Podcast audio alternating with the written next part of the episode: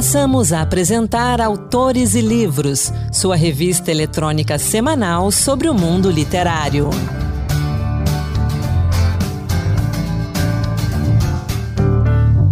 Olá, a partir de agora, Autores e Livros. Seja muito bem-vindo, sou Anderson Mendanha e no programa de hoje teremos sugestões de livros para o Dia das Mães, lançamentos, poesia e também uma entrevista sobre a história do Pasquim. Vamos juntos!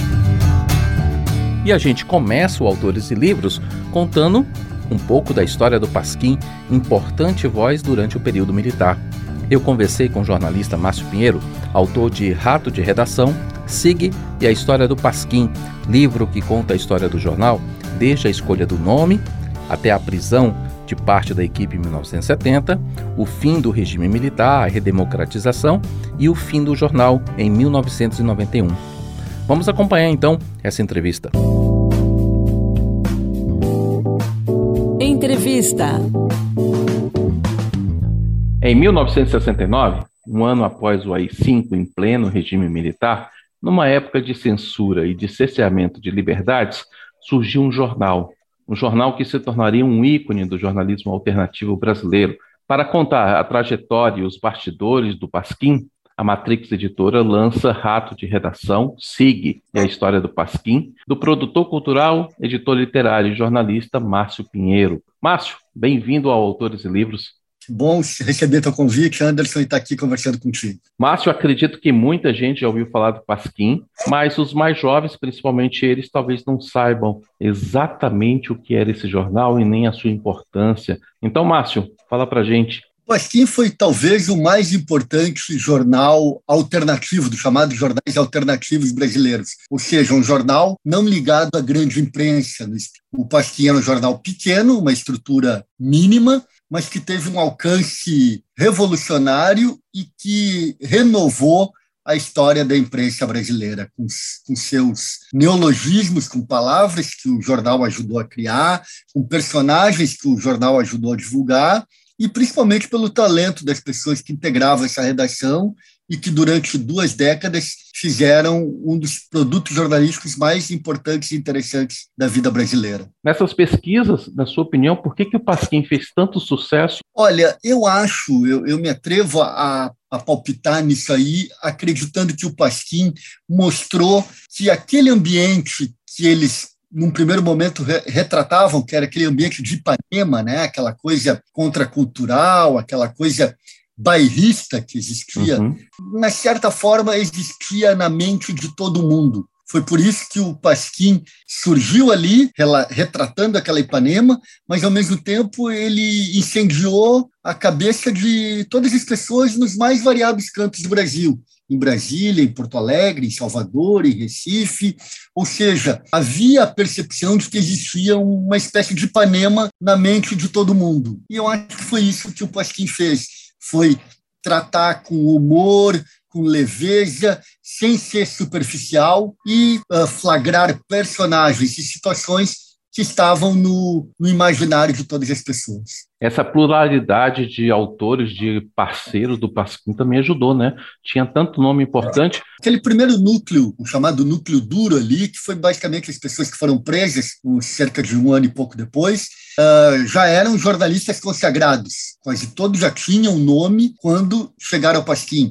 De Castro, Paulo Francis, Milor Fernandes, Jaguar, Luiz Carlos Maciel. Também me atrevo a dizer que ali foi o grande momento profissional de cada um deles. Uhum. Eram carreiras importantes antes, que tiveram carreiras importantes depois, mas que o Pasquim consolidou como um grande momento da vida profissional deles todos.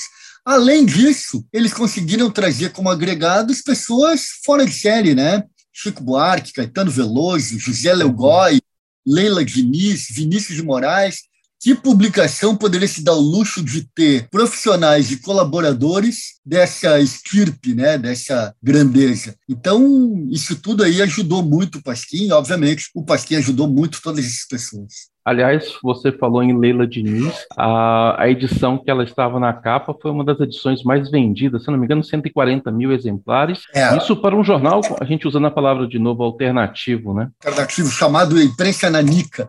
O Pasquim, no auge, chegou a vender 250 mil exemplares. Para você ter uma ideia, Veja e Manchete, as duas maiores revistas da época, não vendiam 200 mil cada uma. Então dá para ver bem o alcance, o fenômeno que foi o Pasquim. E a Leila Diniz talvez seja a personagem mais vinculada ao jornal. Eu acredito que o Pasquim não existiria sem a Leila e a Leila não existiria sem o Pasquim.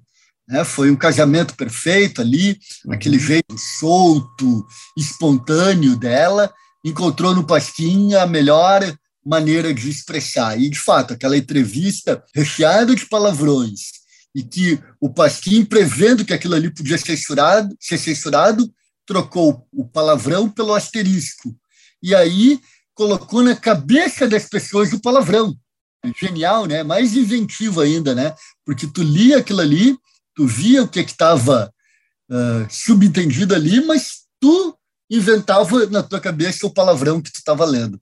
Então, essa, essa entrevista foi revolucionária, foi fantástica por vários uh, sentidos. O Pasquim foi um ícone do período militar, como a gente falou ali, pela posição e pela censura que sofria e tudo mais, mas com a redemocratização, a partir ali dos anos, meados dos anos 80, o Pasquim começou uma decadência.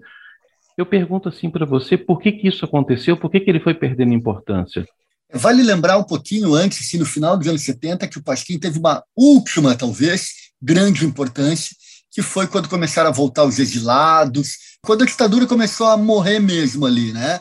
Começaram a surgir os partidos, PMDB, PDT, PDS, é, o PT, todos os partidos começaram a se formar, começaram a voltar figuras como Brizola, Arraes, Luiz Carlos Prestes. Uhum. Então, teve uma importância muito grande nessa redemocratização ali, que vai do final dos anos 70 ao início dos anos 80. A partir da segunda metade dos anos 80, aí sim ocorre uma, uma fadiga, né? E que vai encaminhando o Pasquim para sua morte. Então, acho, não, não dá para dizer que foi a democracia que matou o Pasquim, né? Uhum. Mas eu acho é, vinte e tantos anos de atuação, já o desgaste entre as pessoas lá, já a, as revoluções que o Pasquim lançou sendo copiadas pelos jornalões, né? Estadão, Folha, pegaram muitos dos ensinamentos do Pasquim e colocaram em suas edições. Então, acho que tudo isso aí colaborou para o final do jornal. Acho que o jornal teve uma vida relativamente curta, mas ao mesmo tempo longa, se tu for levar em consideração que era um jornal que dependia muito da venda em banca, que dependia uhum. muito de coisas muito específicas que outros jornais tinham condições de sobreviver com maior facilidade. Como é que começou esse seu projeto de contar a história do Pasquim? Numa outra entrevista, você disse que imaginou que os 50 anos do Pasquim iam trazer várias biografias, e a sua acabou sendo a única mesmo?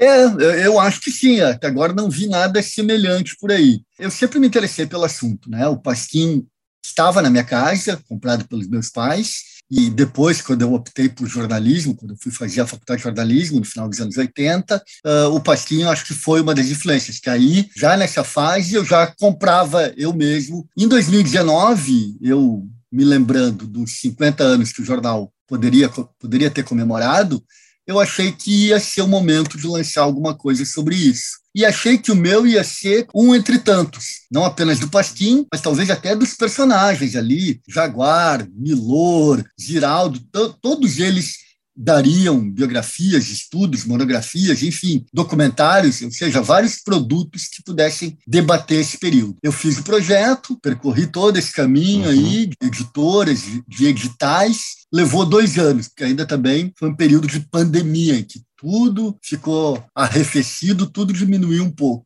Então, o Pasquim teve esse período, o Pasquim, projeto literário, digamos assim, teve esse período de maturação, que durou uns dois anos e pouco, até se transformar no livro que você e algumas pessoas já têm em mãos. Márcio, como você disse que o Pasquim estava dentro da sua casa, seus pais compravam, eu não posso deixar de perguntar como é que o seu pai, Ibsen Pinheiro, um grande nome da política brasileira, e eu acho que o ambiente, como é que o ambiente político via o Pasquim? Estamos lembrando uma época que era só dois partidos, um de situação, Arena, outro de oposição, o MDB. Meu pai, na época, já era vereador pelo MDB de Porto Alegre, e o Pasquim era leitura quase que obrigatória de todo aquele grupo que fazia parte da resistência democrática e que já lutava por muitas bandeiras nas quais o Pasquim se juntou também, né? A volta dos exilados, a anistia, a eleição direta, a eleição dos governadores antes, uhum. o Pasquim teve um papel muito importante. Então, para todas as pessoas que se identificavam com essas bandeiras, como meu pai aqui, como o MDB gaúcho daquela época, o Pasquim era algo fundamental. Como foi a escolha do título do livro? Por que o SIG se tornou o símbolo aí do, do teu livro? É, na verdade, foram duas escolhas. Né? A primeira, a minha opção inicial, era fazer um livro sobre o Pasquim. Embora fosse um, um, jornal recheado, repleto de nomes interessantes, eu queria focar no jornal. Tanto é que, sem querer dar spoiler, o meu livro vai de 69 até quando o jornal é criado, até 91, quando ele morre. Então, esse período que eu queria enfocar. E eu queria enfocar a história do jornal, as entrevistas, as evoluções linguísticas que eles propuseram, os personagens que eles criaram, e não dá para falar disso sem falar em Milor, Tarso, Jaguar, mas enfim, eu sempre quis dar, ter como norte o jornal. E, obviamente, tendo o jornal como objetivo, não há quem simbolize melhor, quem resuma melhor todo o Pasquim do que o Ratinho Sig, né? Um uhum. Ratinho até do debochado, talvez o único que está da primeira à última edição, né? Porque houve muitas saídas, redação, redação se renovou, houve brigas, houve rompimentos, mas o SIG foi o que esteve do início ao fim. Foi um raro caso de que o rato fica e o navio que se abandona. Agora, uma outra coisa bem interessante. A gente vive num tempos de cancelamentos. O Pasquim não teria lugar nos dias de hoje, não, né? Não, não naquele formato, se tu pensar ali aquela base inicial, nove homens heterossexuais, brancos, de classe média, e fazendo piada com negros, com índios, com gays, hoje Pasquim seria, nesse formato, inviável. Inviável.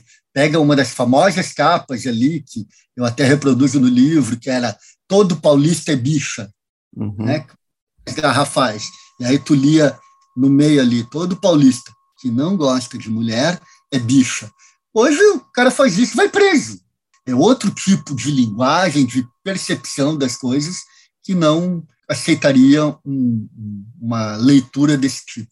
De todas as histórias que você conta no livro, a gente não vai contar todas elas não, para deixar o gostinho, né, o pessoal correr atrás e ler. De todas as histórias, quais delas que você gostou mais de relatar?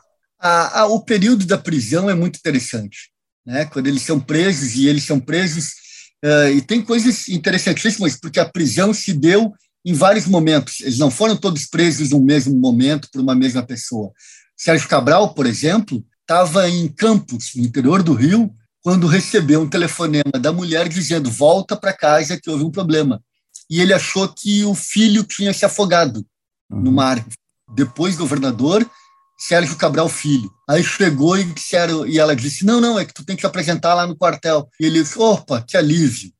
O Jaguar, que foi chamado a, a depor, foi de táxi até o quartel, que era num subúrbio lá do Rio. E, então ele mesmo disse que ele pagou para ser preso. Então, tem muitas histórias. Esse, esse período da prisão é muito interessante, mostrar o convívio deles ali, convívio obrigatório, né, compulsório, que essas pessoas tiveram que ter por causa da repressão da época. Em que mês que eles foram presos? Entre novembro e dezembro de 70. E eles passaram, inclusive, a, a passaram o Natal preso. Quase todos foram soltos no período entre o Natal e o Ano Novo, e o Tarso passou o Ano Novo preso, só foi solto em janeiro do ano seguinte. Mas todos eles foram presos ou alguém ficou de fora? Ficou de fora o Milor e o Enfio. E aí também foi motivo de briga, de começarem as brigas entre eles. Houve uma briga muito forte ali, a partir do momento que o Tarso passou a acusar o Milor de ter feito algo ou de ter se acovardado e não ter se apresentado para ser preso. O livro já está disponível nas livrarias, sites por aí, mas quem quiser entrar em contato contigo, saber mais sobre esse livro, existe algum canal nas redes sociais, no Instagram? Eu, eu abri uma página chamada Rato de Redação no Facebook, onde eu estou fazendo o meu próprio mailing, digamos assim, né? o meu meu serviço. Eu, como jornalista, eu sou escritor e também sou meu próprio assessor de imprensa. Então, ali eu reuni matérias, reportagens, depoimentos, pessoas que me honraram com a sua leitura, como o próprio Jaguar, como o escritor Eric Nepomuceno. Ah, então, ali eu boto depoimentos e eu estou em contato ali. Se algum leitor tiver vontade de conversar comigo, querer saber algum detalhe, eu estou à disposição por esses canais. Márcio Pinheiro, obrigado por essa, por essa conversa, obrigado por estar aqui conosco no Autores e Livros e deixo as portas abertas como sempre. Obrigado, Anderson, foi um prazer conversar contigo, com teus ouvintes e também te deixo as portas abertas. Quando quiser conversar sobre Pasquim e outros temas, estou à disposição. Pasquim é um, é um tema que se presta a muitos outros subtemas, né? Só aquele período ali dos anos 70 dá para vincular o Pasquim à música brasileira, o Pasquim à literatura, o Pasquim à volta dos exilados, o Pasquim à censura, enfim, é um, termo, é um tema riquíssimo e permanentemente atual. Obrigado, Márcio. Até a próxima. Obrigado, um abraço e até mais. Rato de Redação, SIG e a História do Pasquim, de Márcio Pinheiro, está disponível nas versões impressa e digital, nas livrarias e também nos portais de livros. Se você quiser saber mais, visite o Instagram, arroba Livro do Pasquim, o jornal que revolucionou a imprensa brasileira. Eu abro esse bloco agora falando do Prêmio Jabuti 2022.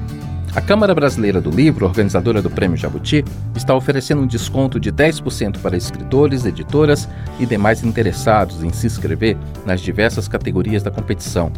Esse desconto vale tanto para os associados quanto não associados da CBL.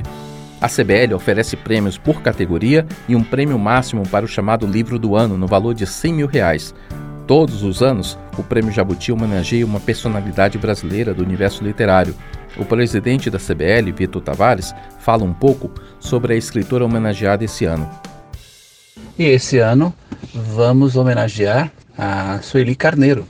Sueli Carneiro é um dos principais nomes da luta contra a desigualdade étnico-racial e de gênero no Brasil, além de ser uma escritora reconhecida internacionalmente que fala a milhares de pessoas.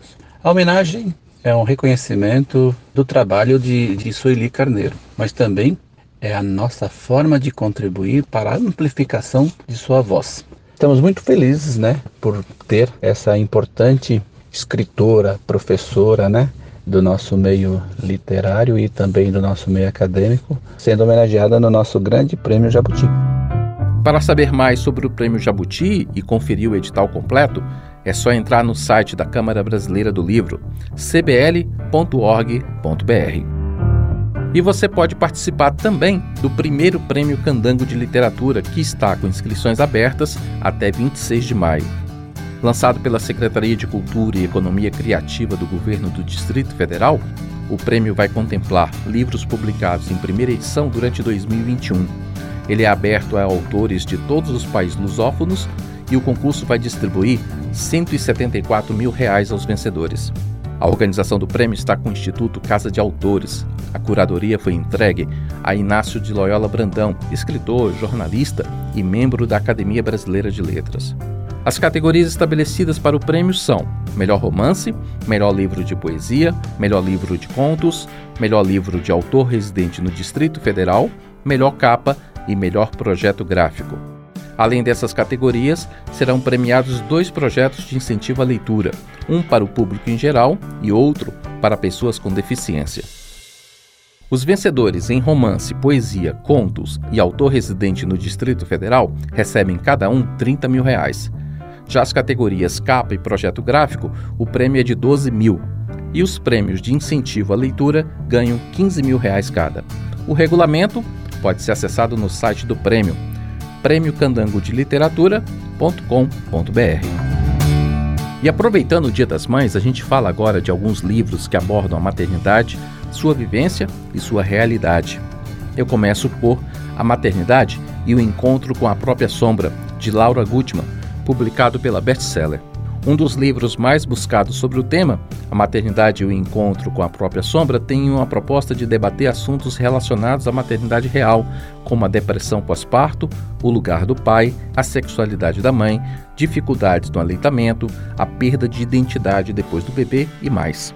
Outra dica é Mãe Fora da Caixa, de Thaís Vilarinho, pela Buzz Editora. Crônicas e reflexões de uma mãe experienciando a maternidade tal como ela é. O livro é uma coletânea de pequenos textos escritos por Thaís Vilarinho sobre a experiência da maternidade e, principalmente, as angústias do puerpério. Com uma linguagem acessível, conta histórias pessoais e também de terceiros. Diferente dos manuais que indicam a leitura como ser mãe, o livro sobre a maternidade de Thaís Vilarinho caminha pela experiência de mulheres reais e traz perspectivas não românticas do processo de gerar uma nova vida. Minha dica agora é um romance sobre a maternidade, As Alegrias da Maternidade, de Butch Emecheta, publicado pela Dublinense. Primeira obra da escritora nigeriana a ser traduzida para o português, As Alegrias da Maternidade é um romance ficcional que conta a história da filha de um líder africano que é enviada à capital para se casar e, assim, realizar o seu sonho de se tornar mãe, uma experiência que será marcada por sucessivas angústias. Em uma mistura de temas históricos que retratam a vida em uma Nigéria colonial e também aspectos autobiográficos da vida da autora, que foi abandonada por seu marido com cinco filhos, esse também é um livro sobre maternidade real escrito a partir de uma perspectiva literária. Todas essas dicas e também outras dicas de livros estão no meu Instagram, litera.livros. Se quiser, você pode usar também a hashtag Dicas Autores e Livros. Além de nos inspirar com a sua beleza e sensibilidade, a poesia também pode nos ajudar a refletir sobre os mais variados assuntos. No Encantos Diversos de hoje, poema sobre a maternidade em homenagem ao Dia das Mães. Encantos Diversos Poemas que tocam. Olá! Hoje o Encantos Diversos presta homenagem especial às mães e por isso traz poemas de Adélia Prado, Cris Guerra, Mário Quintana e Drummond. Sobre a maternidade, Adélia Prado escreveu: Depois que um corpo comporta outro corpo, nenhum coração suporta o pouco. Para refletir um pouco mais sobre o tema, ouça agora trecho do livro Mãe, da escritora e comunicadora Cris Guerra. Não pense você que, ao se tornar mãe, uma mulher abandona todas as mulheres que já foi um dia. Bobagem! Ganha mais mulheres em si mesma. Com seus desejos, aumentam sua audácia, sua garra, seus poderes. Se já era impossível, cuidado, ela vira muitas. Também não me venha imaginar mães como seres delicados e frágeis. Mães são fogo, ninguém segura.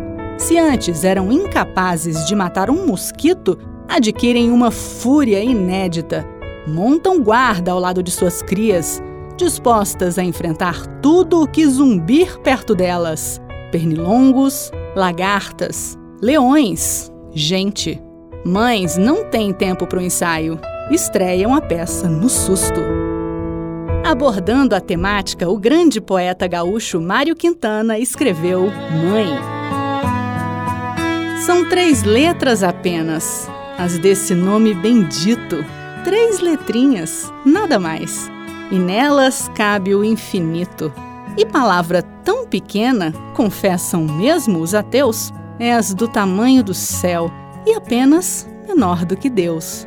Para louvar a nossa mãe, todo o bem que se disser nunca há de ser tão grande como o bem que ela nos quer. Palavra tão pequenina, bem sabem os lábios meus, que és do tamanho do céu e apenas menor do que Deus. De acordo com os versos do célebre poema Para Sempre, do poeta mineiro Carlos Drummond de Andrade, as mães deveriam ser eternas.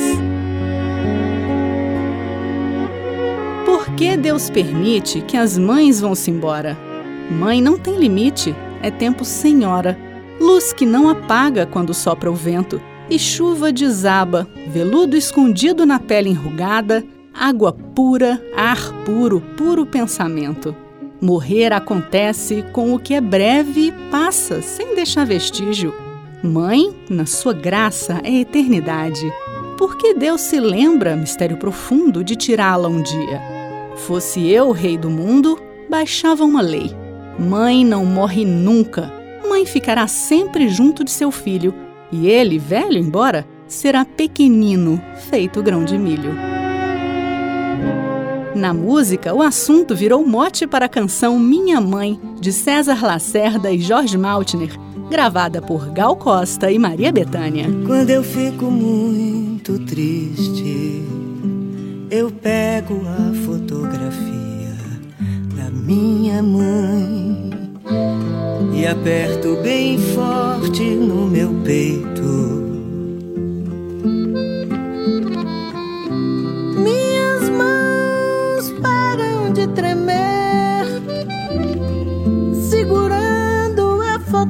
alegria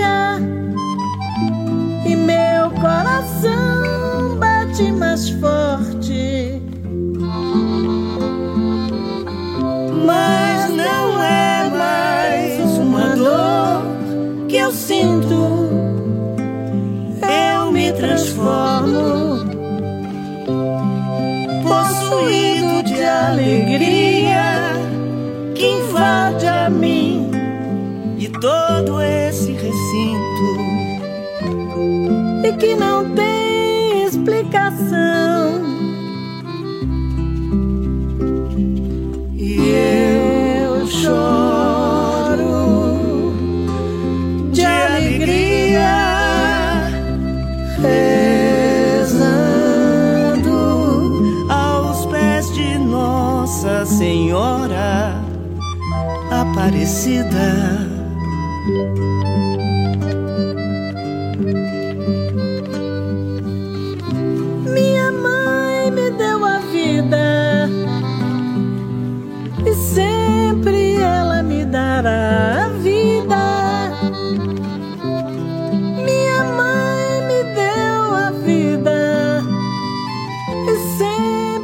Esse foi o Encanto de Versos produzido por Marluce Ribeiro e apresentado por Raquel Teixeira, que hoje prestou uma homenagem ao Dia das Mães. E com a poesia do Encantos Diversos, a gente encerra o Autores e Livros, que hoje teve a apresentação de Anderson Mendanha, produção de Ana Beatriz Santos e Vanessa Alves e trabalhos técnicos de Josevaldo Souza e Pedro Henrique Vasconcelos. Até a próxima. Boa leitura. Acabamos de apresentar Autores e Livros, sua revista eletrônica sobre o mundo literário.